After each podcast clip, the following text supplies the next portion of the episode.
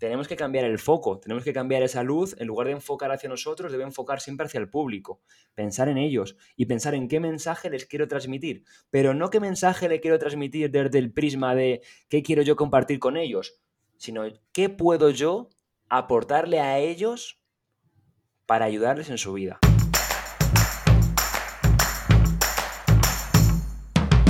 Hola, soy Úrsula Campos, autora del libro Hay una plaza para ti, con 33 claves para tener éxito y aprobar tu oposición. Me encanta que estés aquí, donde cada lunes encontrarás un nuevo episodio con tips de productividad, gestión del tiempo, técnicas de estudio y motivación porque para aprobar una oposición no solo necesitas estudiar, y aquí hablaremos de todo lo que te preocupa.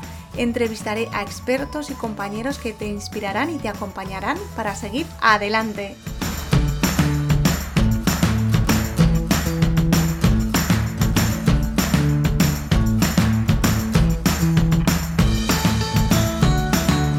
Santiago Amador Ruiz es doctor en educación, profesor de educación primaria y secundaria, docente, campeón de Three Minute Thesis y un gran comunicador. Bienvenido al podcast, Santiago.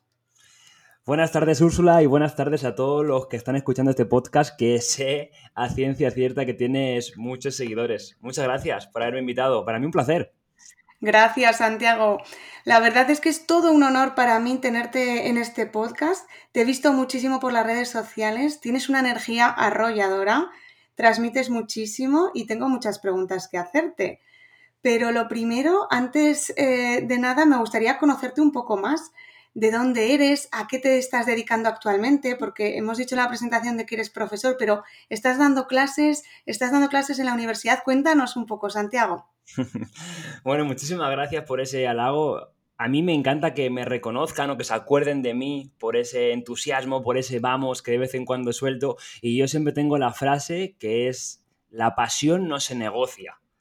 Y yo siempre digo que hagas lo que hagas, tienes que dar todo, sea lo que sea sea lo que sea, hasta dar un paseo, leer un libro, sacarte unas suposiciones, cualquier pequeño paso o grande que estés dando en tu vida, tienes que dar todo, porque si no das todo, no merece la pena intentarlo. Y bueno, yo me dedico, como siempre digo, siempre me gusta decir que me dedico a enseñar lo poco que sé y lo mucho que he aprendido en todo este camino. Y sí, soy docente, llevo dando clases en todos lados, ya yo creo que he dado clases, he dado clases a todas las edades, desde infantil hasta la tercera edad, que para mí es una suerte poder haber aprendido en tantas etapas. He dado clases en primaria, secundaria, eh, universidad, adultos, como tú bien has dicho, y ahora mi tarea principal es la de asesor de comunicación, que, bueno, podemos llamarlo como queramos, asesor de comunicación o especialista en habilidades comunicativas y lo que realmente hago ahora es ayudar a otras personas a vencer el miedo a hablar en público y a destacar hablando delante de otras personas? Bueno, Santiago, yo tomo notas de todos los, de todos los podcasts y la verdad es que aquí, creo que me va a faltar cuaderno. Desde la primera frase que has dicho de la pasión no se negocia, que yo creo que conecto contigo porque también me gusta, me gusta muchísimo esa filosofía, ¿no? De hagas lo que hagas, ponle ganas. Y, y luego todo que has comentado, Mm, todas tus actividades también de la tercera edad, pues bueno, me parece una, pasada que tengas tanto, tanto recorrido. Y eres asesor de comunicación, o sea que nos vas a poder hablar de muchísimas cosas de, y de, como has dicho tú, vencer el miedo y hablar en público, porque eso yo creo que es un problema que le sucede a mucha gente. Tú te habrás encontrado de todo, me imagino. me lo he encontrado y me lo he vivido. ¿Cómo, que, ¿Cómo, que, te lo has vivido? ¿Qué significa eso? Esto es súper curioso, Úrsula, porque, bueno, ahora la gente me conoce por los vídeos que hago, por las formaciones que doy, y me preguntan, Jope, Santiago, ¿no tienen miedo a hablar en público? Yo siento pánico, y le digo, yo lo sentía como tú. Y esto es, es chocante, ¿no? Porque a la gente le suena sorprendente, no se lo esperan. Pero sí es cierto que yo cuando tenía 13, 14, 15 años, Úrsula, yo sentía pánico cada vez que el profesor me decía, Santiago, te toca exponer la semana que viene. Me ponía blanco, sudor frío y a la hora de hacerlo, aunque había hecho un trabajo de horas y horas y horas y horas, sentía que el mayor de los miedos caía sobre mí. Y yo lo sigo diciendo, que para mí fue la mayor prueba tener que superar eso, y ya te digo, me costó 8, 9, 10 años, de entrenamiento, práctica y aprendizaje. Obviamente milagros no hay y es a través de mucho esfuerzo cómo supera uno este miedo a hablar en público que es, vamos, casi patológico en la sociedad y sobre todo en la sociedad española. Hay estudios que dicen que alrededor de un 75% de la población española sufre miedo a hablar en público y no es para menos porque creo que la gente que escucha este podcast, que también es relacionada con el mundo de la educación, va a entenderme. Cuando somos pequeños no nos hacen hablar en público, al contrario, leer, escribir, pero muy pocas veces hacemos exposiciones. Yo no sé cuál es tu experiencia, Úrsula, pero yo siempre recuerdo el caso cuando yo era chiquitito, la mayor exposición o la, la mayor oportunidad para hablar en público es cuando me decían, Santiago, lee un poema de Gloria Fuertes en la pizarra. Y ya está. Y ya está. Y no hablábamos más en público en toda la primaria, posiblemente en casi toda la secundaria, y en la universidad hicimos dos, tres exposiciones. Así que imagínate, yo no sé si tu experiencia en el sistema educativo era similar, pero es un caso, es algo que me comentan mucho, que es frecuente. Totalmente, totalmente. Realmente no hablábamos en público, no estabas acostumbrado a, decir más de dos palabras o, leer o recitar como tú bien dices. Y como mucho, yo sí que recuerdo que hacía las obras de teatro cuando, cuando en, Navidades y en fin de curso. Entonces era lo único así que te exponías, pero nada de, cosecha propia y de oratoria, ¿no? Yo echo de menos las clases de oratoria. 100%, parece que es como una falla en el sistema educativo. Yo mm. sé que lo sé, lo sé, lo sé a ciencia cierta que cada vez más profesores, porque cada vez hay mejores profesores. Yo, esto me enfada mucho cuando critican el sistema educativo español, no está bien, pero digo, cuidado, cuidado, cuidado, que dentro del sistema educativo español hay cosas que se hacen bien, otras que se pueden mejorar, pero lo que es innegable es que hay increíbles profesores y muchos profesores enseñan a hablar en público a sus estudiantes, aunque sean pequeñitos. Y para mí esto es una ventaja competitiva increíble para cualquier estudiante, ya sea de primaria, secundaria o la universidad. Bueno, y más ahora, ¿no? Que, las redes sociales invitan a eso, a, exponerte, a dar tu opinión, a mostrarte delante de una cámara. Mm, mira, antes de que continuemos, Santiago, ¿te puedes creer que yo tenía preparada una pregunta, pero la he desechado? Y la pregunta era, bueno, Santiago, ¿siempre se te ha dado bien comunicar? ¿O, cómo, eras de pequeño? Y he pensado, mira, esta no se la pregunto porque me va a decir, pues, pues ¿cómo voy a ser? Pensaba que, nunca habrías tenido ese miedo a, hablar en público porque se te ve pues tan con, esa autoridad, mm, con esa eh, claridad al hablar, con esa, bueno, que es que transmites muchísimo. Entonces, eh, tenía yo la, pregunta y la he tachado. Bueno, fíjate, muchísimas gracias, Úrsula, pero yo he dicho esto y me gusta siempre contarlo porque la gente piensa que hay gente que hay personas que hablan bien en público y otras que no hablan bien en público y que esto ya es inamovible y dura para toda la vida. Y no, yo no soy ejemplo de nada, ni mucho menos, pero sí me gusta contar esta historia para demostrar a la gente o para hacer saber a la gente que es posible comunicar mejor y comunicar sin miedo. Obviamente va a costarte muchísimo, porque no es algo fácil, pero puedes conseguirlo, eso lo aseguro. No, perdona, te quería decir que tú has dicho antes que tenías 10 años de entrenamiento, de aprendizajes, de, mejorar, ¿no? Que no pasa esto de la noche a la mañana, pero este mensaje que estás diciendo me parece súper potente, ¿no? A la gente que se piensa que no, que ella no es capaz. Hay, hay muchas personas, como bien sabes. Así es, fíjate. Y bueno, te cuento una pequeña anécdota si te apetece. Claro, hombre. Para mí, esta fue una terapia de choque. Yo que estaba en la ESO y yo lo pasaba fatal cada vez que tenía que hablar en público y también lo pasaba fatal Úrsula cada vez que tenía que hablar con otras personas, con otros compañeros o compañeras. Para mí era muy complicado. Me daba una vergüenza increíble, pero no sabes cuánta. En bachillerato, el grupo era un poco más pequeño y parece que nos conocíamos un poco más todos y bueno, me iba soltando un poquito, pero yo sabía que algo fallaba. Y llegó el momento que en un verano cuando estaba en bachillerato, me fui a la playa, íbamos a unos apartamentos con mis padres y se dio la oportunidad de conocer allí a unos nuevos amigos. Y ahí pensé, esta es tu oportunidad. Tienes que ser Santiago con menos timidez, intentar hacer nuevos amigos, hablar con gente. Fueron pasando los días y se dio la oportunidad de trabajar de relaciones públicas, de discotecas light, de estas que hay en la playa, que no se toma alcohol ni nada de eso, de hacer de relaciones públicas y de llevar gente de mi edad a esas discotecas light para que estuviesen allí. Y fíjate, el cambio, esa terapia de choque me ayudó muchísimo. es como enfrentarte totalmente a ese miedo tremendo que tenía a hablar con gente. Mm, es que es... Claro, es curioso. Y después ya llegamos a la universidad, yo seguía con miedo a hablar en público. Obviamente me había soltado un poquito más a la hora de hablar con otras personas, pero hacer exposiciones me daba un poco de miedo.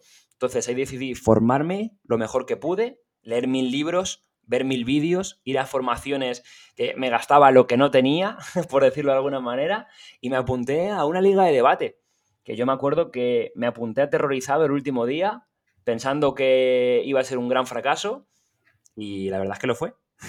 lo fue porque nos eliminaron en primera ronda, pero fue un gran paso para el año siguiente conseguir ganarla. Fíjate.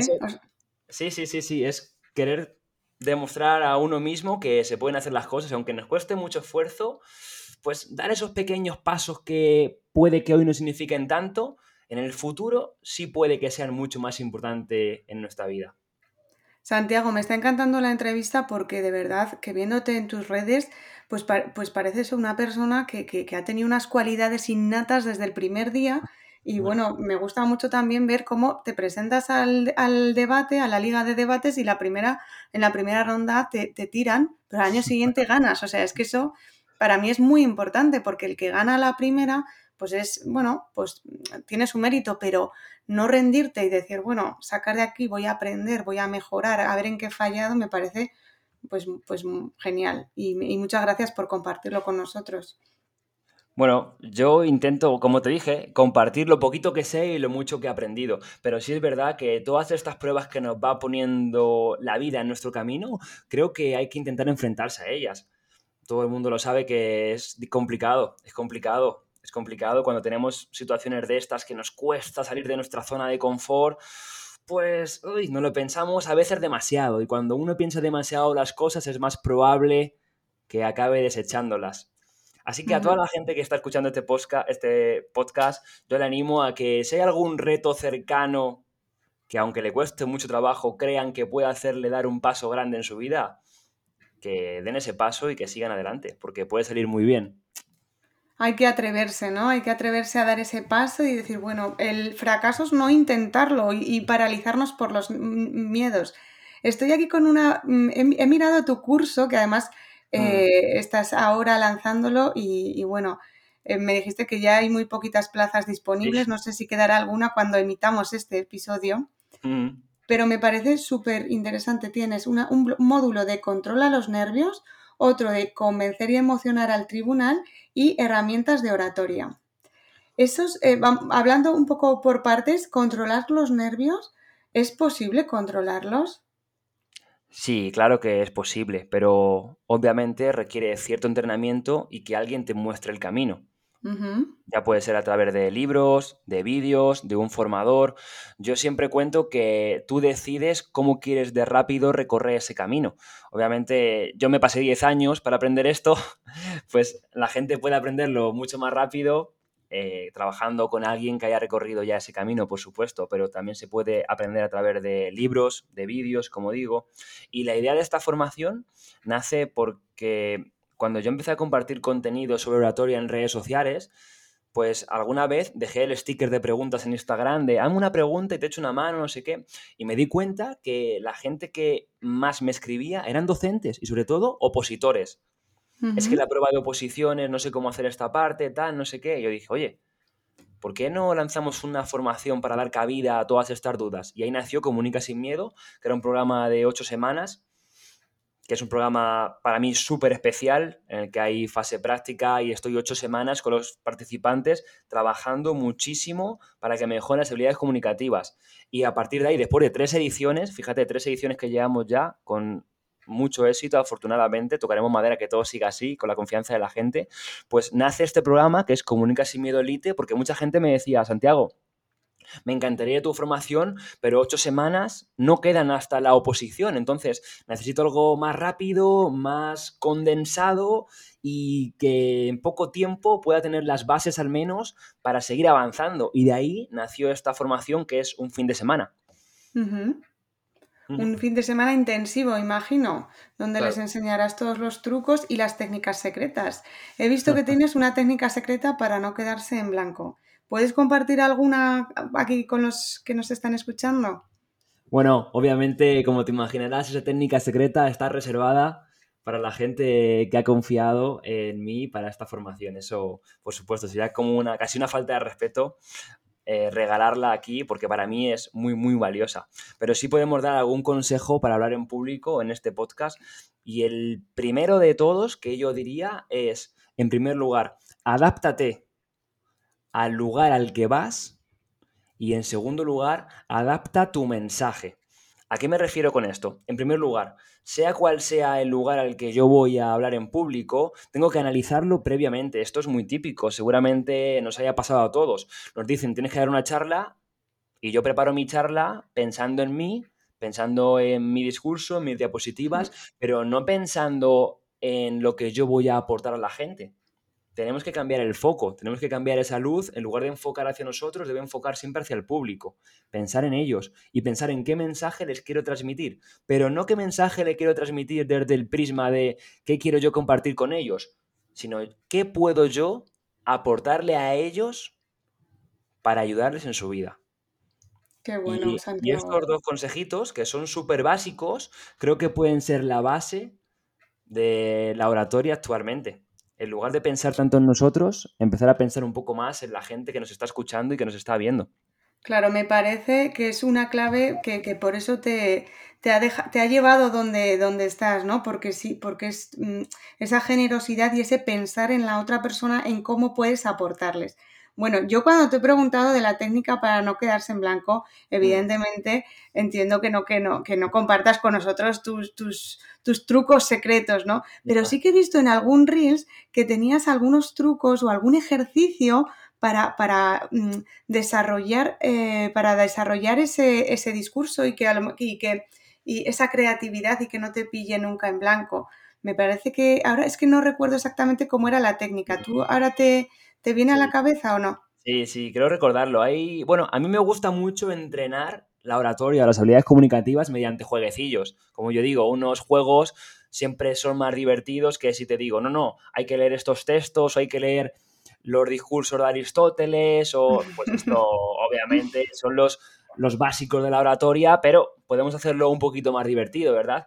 claro. Yo utilizo estas dinámicas o estos juegos, como quieras llamarlo, para mejorar las habilidades comunicativas. Y hay un juego que a mí me gusta mucho, y lo propongo siempre a los participantes de mis formaciones, y que la verdad es que es bastante divertido porque coge soltura enseguida, que es lo siguiente. Para no quedarnos en blanco a la hora de hacer un discurso cuando estamos hablando en público, podemos trabajar nuestra creatividad de la siguiente manera. Esto viene genial para cuando estoy viajando en coche, en bus, tren, cuando salgo a caminar, también a veces lo hago. Pienso en tres palabras, las que quieras. Pueden ser, por ejemplo, de una canción que estés escuchando, de un cartel que estés viendo, y tienes que hilar un discurso de dos, tres minutos, según quieras de dificultad, sin quedarte callado y que tenga sentido, por supuesto. Y seguir hablando, y seguir hablando, y seguir hablando, y cada vez intentar hacerlo mejor. Esto se puede hacer más fácil, más difícil. Si lo quieres más fácil, solamente una palabra. Imagínate que hoy la gente que está escuchando este podcast, cuando acaben de escucharlo, bueno, que escuchen más de tus podcasts, Úrsula, pero después que piensen, mientras dan un, un paseíto, hacer un discurso de tres minutos con la palabra podcast. Tres minutos. Y seguir hablando, y seguir hablando, y nunca pararse. Tres minutos. Y aunque te falten ideas, intentar, seguir hilando. Si quieres más dificultad, podemos aumentar el número de palabras, el número de minutos. Y de esta manera vas a trabajar muchísimo la creatividad y te va a ayudar a la hora de la fluidez produciendo discursos.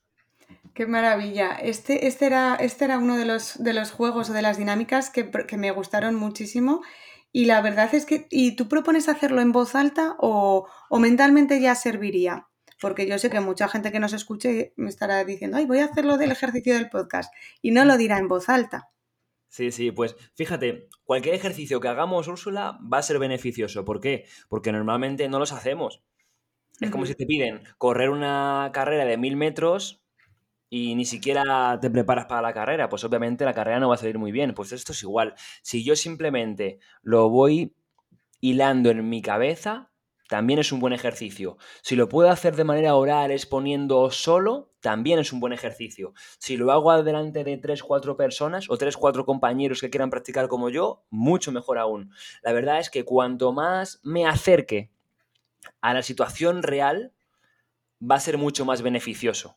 Esto pasa mucho en el mundo de, las oposiciones, en el mundo de los discursos, en el mundo político, que también he tenido suerte alguna vez de trabajar con políticos. Y yo siempre recomiendo lo siguiente. Intenta practicar tu discurso en las condiciones más similares al día más importante. ¿Qué quiere decir esto? Que si yo voy a hacer un discurso de oposiciones en un aula con una pizarra delante de 3, 4 o 5 personas, intente practicar mi discurso de oposiciones en un aula, aunque no sea la misma, pero con las mesas y la pizarra colocadas de la forma más similar posible.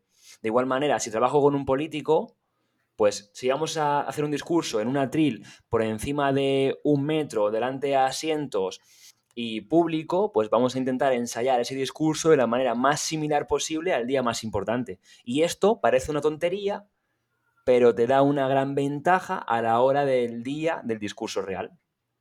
Qué maravilla.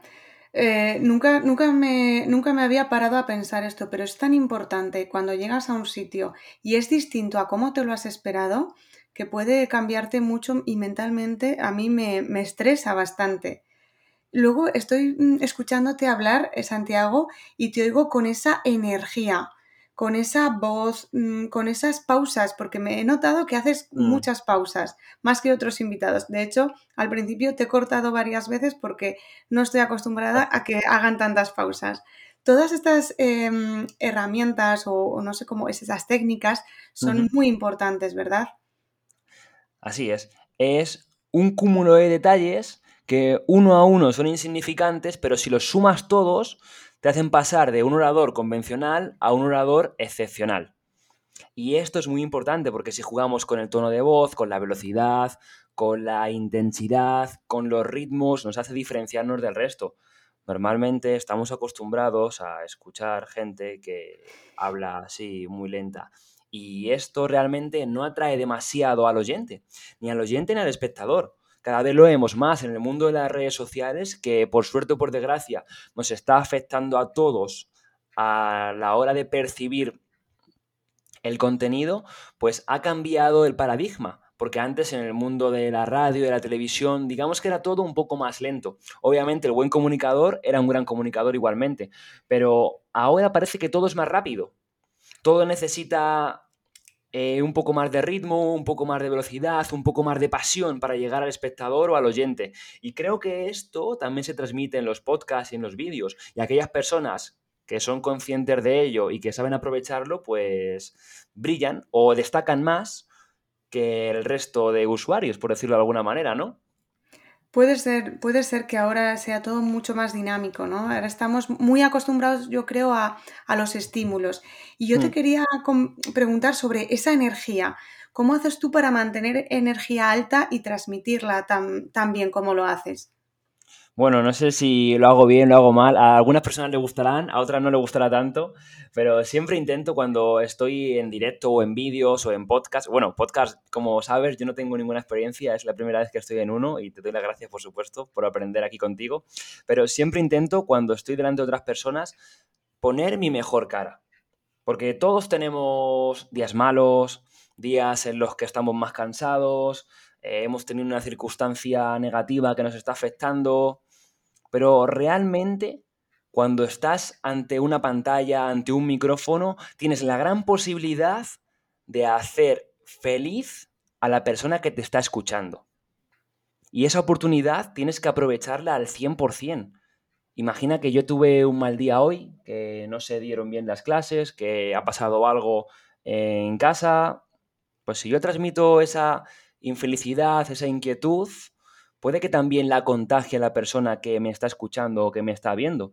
Por eso yo concibo las redes sociales como una gran oportunidad para ayudar a la gente a nivel social, a nivel intelectual e incluso a nivel emocional. Así que todas las personas que compartan contenido, les animo a que intenten ayudar a la gente de estas tres maneras, porque es algo muy importante y que normalmente menospreciamos. Suele pasar mucho de, jope, solo están viendo este directo 20 personas. Lo hablaba el otro día con Pedro Aguado, que quizá lo conoceréis, de presentador de televisión, conferenciante, hermano mayor, y lo llegamos a la misma conclusión los dos, que en ocasiones parece que estamos muy, ¿cómo decirlo?, obsesionados con las estadísticas, de, es que mi vídeo hoy solo lo han visto mil personas, dos mil personas, o es que este directo solo hay 50, 100 personas. Y me dijo Pedro Aguado, dice, pero cuidado, porque si a lo mejor solo hay 10 personas, está bien, solo, entre comillas, solo hay 10 personas, pero de esas 10 personas, a una persona le has ayudado, ya merece la pena todo lo que estás haciendo. Y esa reflexión me llegó, me llegó porque es muy interesante y aprendí muchísimo en esa charla con él, la verdad. Es que me parece que, que, tenéis todo, que tiene Pedro toda la razón y, tú también, ¿no? Por llegar a esa conclusión, que ya te, lo he comentado antes, que me parece que el aportar a, las, a otras personas es un poco también como el propósito de vida, ¿no? De que cada persona desde su ámbito puede aportar o, o restar, ¿no? Aportar energía, aportar una idea, aportar un estilo de vida o mm, contagiar esa baja energía. Así que me parece muy interesante de que cada vez que, nos pongamos enfrente a alguien, pensar en dar lo mejor de nosotros mismos. Pero claro, cuando estamos enfrente del tribunal que nos tiene que mm, juzgar por algún sitio, pues bueno, al final es juzgar, está, nos tiene que poner una nota. Entonces ahí, ¿cómo, cómo piensas, eh, cómo te enfrentas a, a ese tribunal? Pues ahí, más que nunca, es cuando tenemos que pensar en la idea que dije antes, en la de ayudar. Al final yo siempre lo digo, ¿qué busca un tribunal de oposiciones? Pues normalmente busca dos opciones. Una, el próximo profesor o profesora de su hijo. O dos, el compañero perfecto de claustro.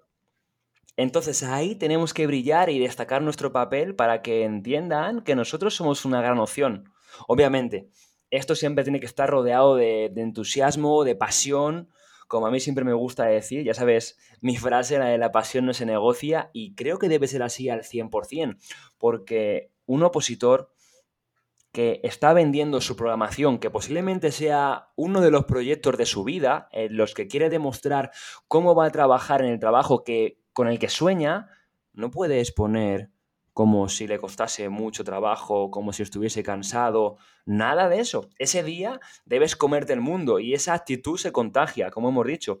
Y obviamente tu documento puede ser mejor, peor, pero si tu actitud es buena, obviamente te vas a llevar un plus por encima de la persona que no transmite esas ganas de comerse el mundo como lo estás haciendo tú. Genial, Santiago, me has convencido. Vamos a, presentar con todas nuestras ganas, vamos, yo intento, a veces la mente nos juega, malas pasadas. ¿Y cuál, es, cuál crees que es, ya, ya estamos acabando, ah, se me han pasado volando estos minutos, pero ¿cuál crees eh, que es el error que, que la gente comete al hablar en público? ¿El mayor o el más frecuente? Yo creo que el error más frecuente que cometen los opositores es querer pasar de 0 a 100 en un solo día. Los opositores y normalmente la gente que quiere hablar en público. ¿Por qué digo esto? Porque nos plantean que hay que dar una charla, ya sea en el trabajo, en las oposiciones, y lo que pretendemos hacer es llegar a, los, a la última semana, al último día, sin haber entrenado, practicado, ensayado, como quieras llamarlo, sin haber preparado demasiado, y esto es un lastre, obviamente. Imaginemos que te dicen, para dentro de un mes debes recorrer una piscina lo más rápido que puedas. Es decir, debes nadar 50 metros lo más rápido que puedas. Y dentro de un mes tienes que hacer la prueba. Y yo lo voy dejando, y yo lo voy dejando, y yo lo voy dejando. Y cuando llega la última semana digo, uy, debería ponerme a entrenar, porque yo no sé nadar. Y cuando quedan tres días, has nadado un poquito, pero puede que no lo suficiente. ¿Por qué no atajamos ese problema antes? Cuando queda un mes. Esto nos va a ayudar muchísimo. En lugar de dejarlo, dejarlo, dejarlo, dejarlo, tenemos que atajar ese problema antes y no querer pasar de 0 a 100 en un solo día, que es lo que nos suele ocurrir. Entonces, yo animaría a la gente a que leyese muchísimos libros, que consumiese muchísimos vídeos. En YouTube hay una biblioteca increíble de recursos con la que puedes aprender a hablar en público. También podéis aprender muchísimo observando a otros speakers, a otros oradores que os gusten cómo lo hace, también se puede aprender muchísimo y que practiquen, que practiquen porque es gran parte del éxito. Sin práctica no hay maestro. Pues tienes toda la razón. Además, eh, tú no lo dices, pero yo también los invito a que, a que inviertan en formación, porque tú también lo has dicho, tú te formaste, invertiste mm, tiempo y dinero en, en, cosas que, que, que, te interesaban, ¿no?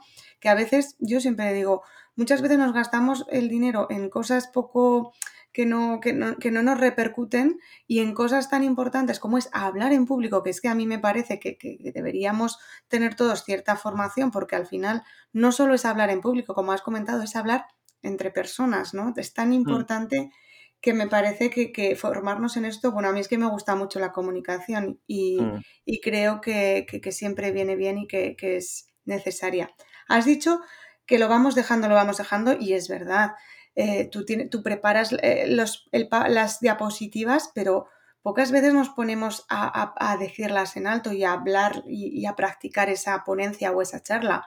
Lo vamos dejando mm. y, al final, el último día, pues hacemos un poco un repaso por lo bajini sin tener en cuenta nuestra posición corporal, nuestra voz, todas esas eh, datos que hemos dicho o esas em, cositas que van sumando tanto, ¿no? Porque la presencia también es importante y hay que practicarla. Úrsula, yo, bueno, como te has dado cuenta, seguramente te habrás dado cuenta ya, yo soy un loco del mundo del deporte y me gusta poner ejemplos del mundo del deporte, por supuesto. Y yo siempre pongo este ejemplo que me sirve normalmente como comparación. Imaginemos que queremos aprender a jugar al fútbol. Pues yo me pongo a leer libros de fútbol, textos de fútbol. Pues voy a, voy a aprender. Pues seguramente sí voy a aprender. Pero ¿cómo aprendería? Claro, pero ¿cómo aprendería más? jugando al fútbol de verdad sobre el césped con mis botas puestas o leyendo textos sobre fútbol? Pues esto es lo que suele pasar a la hora de practicar una exposición.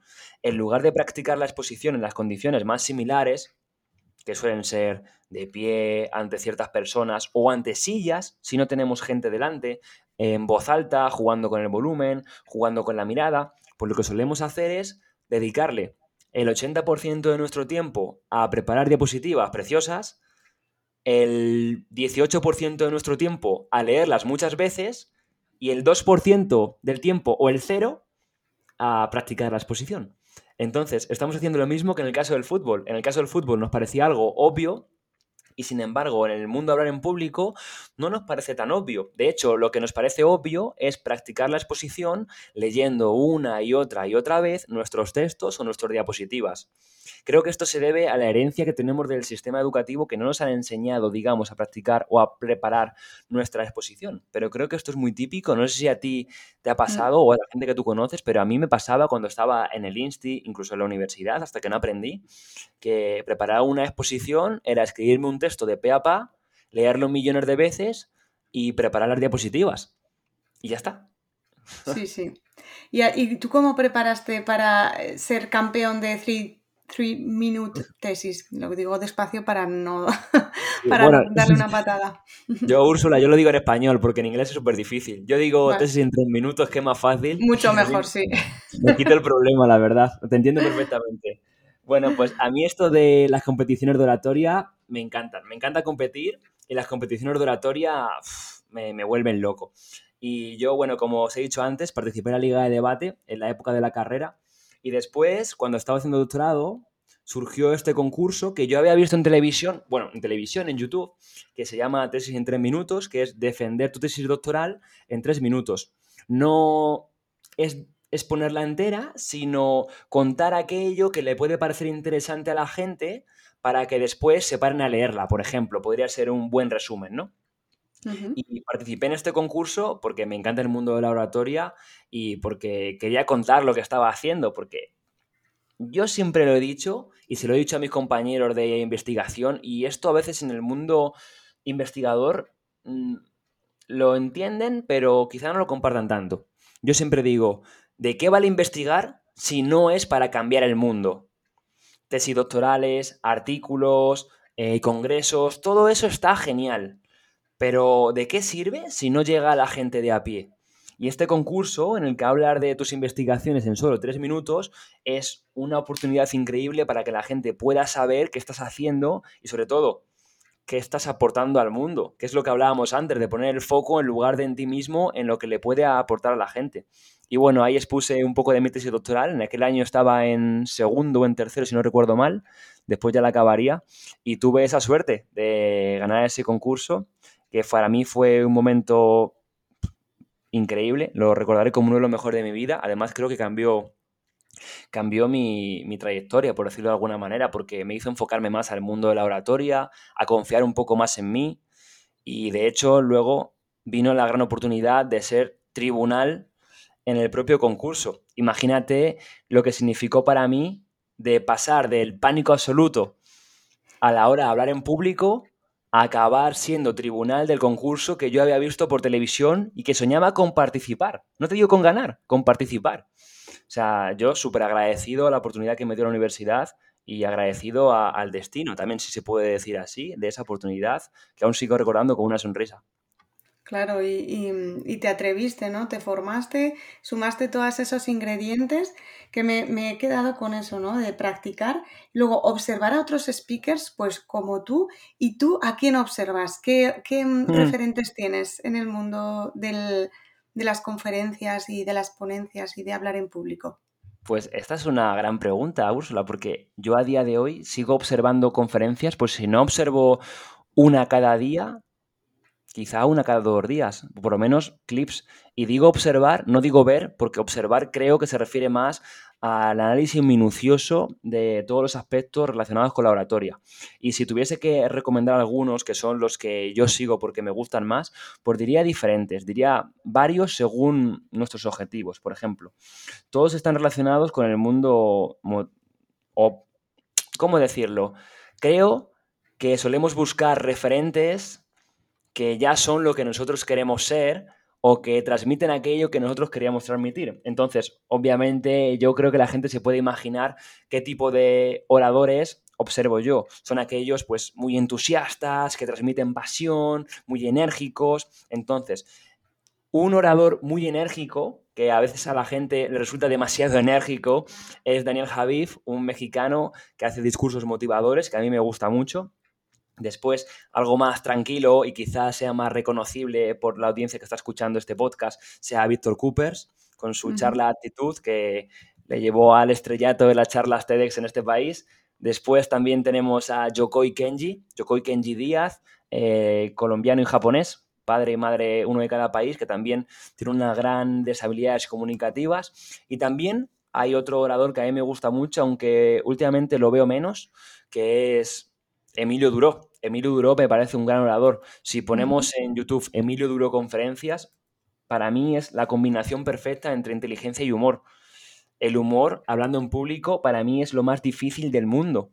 Y este personaje, esta persona, por si a alguien le suena mal esto de personaje, pero para mí es un personaje emblemático, eh, lo hace genial, lo hace la maravilla. Así que diría estos cuatro nombres: Daniel Javif, Víctor Cooper, Yokoi Kenji Díaz y Emilio Duró.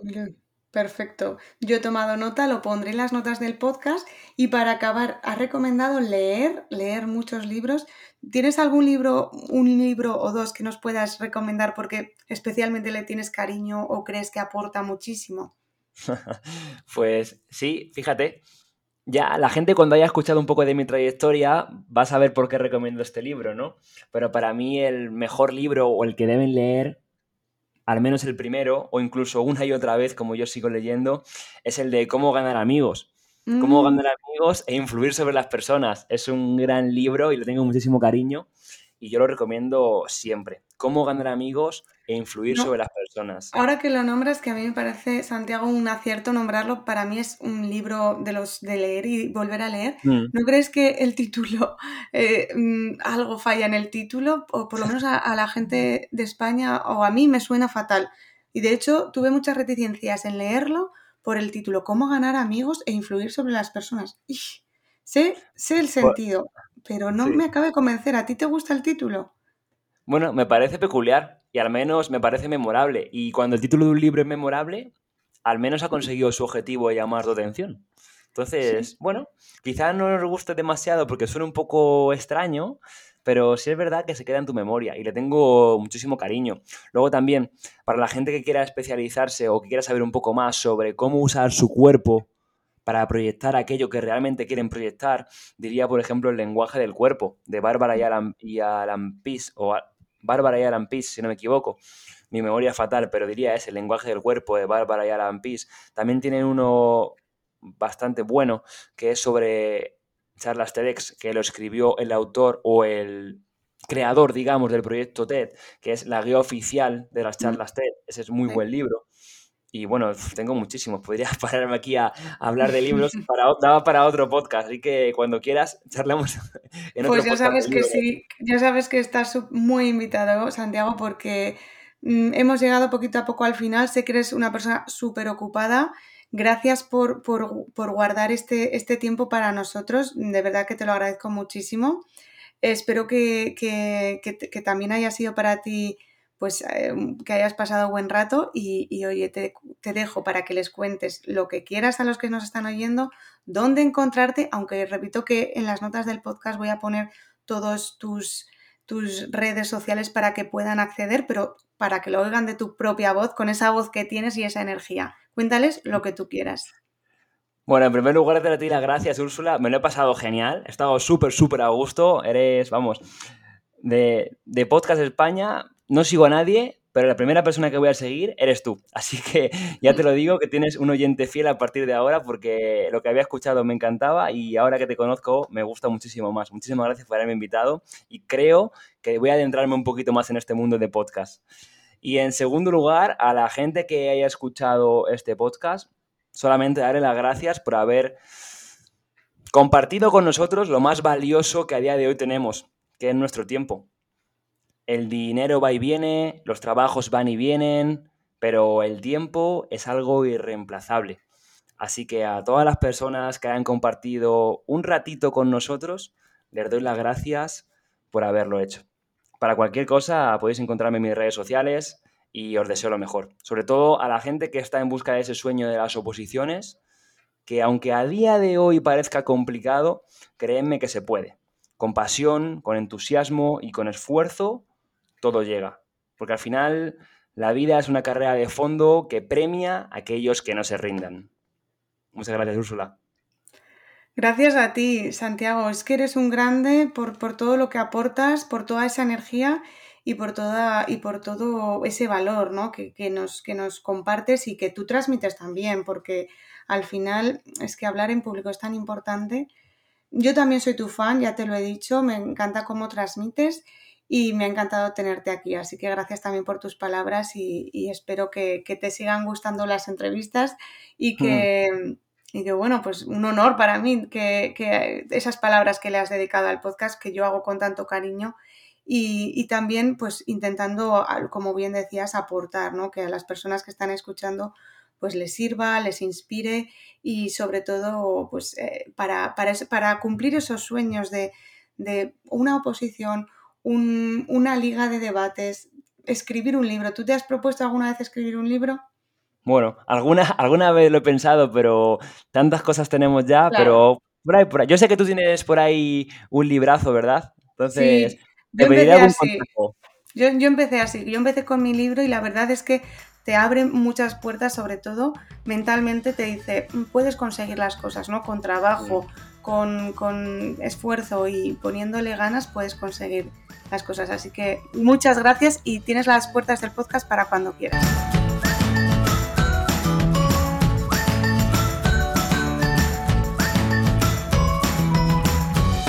Gracias por escuchar este podcast. Si te ha gustado, no olvides suscribirte y compartir el episodio en tus redes sociales porque me ayudarás a seguir creciendo. Si necesitas más contenido, visita mi blog Hay una plaza para ti y descárgate gratis el kit del opositor con ejercicios que estoy segura que te van a ayudar a arrancar. Te espero el próximo lunes aquí en el podcast de Úrsula Campos.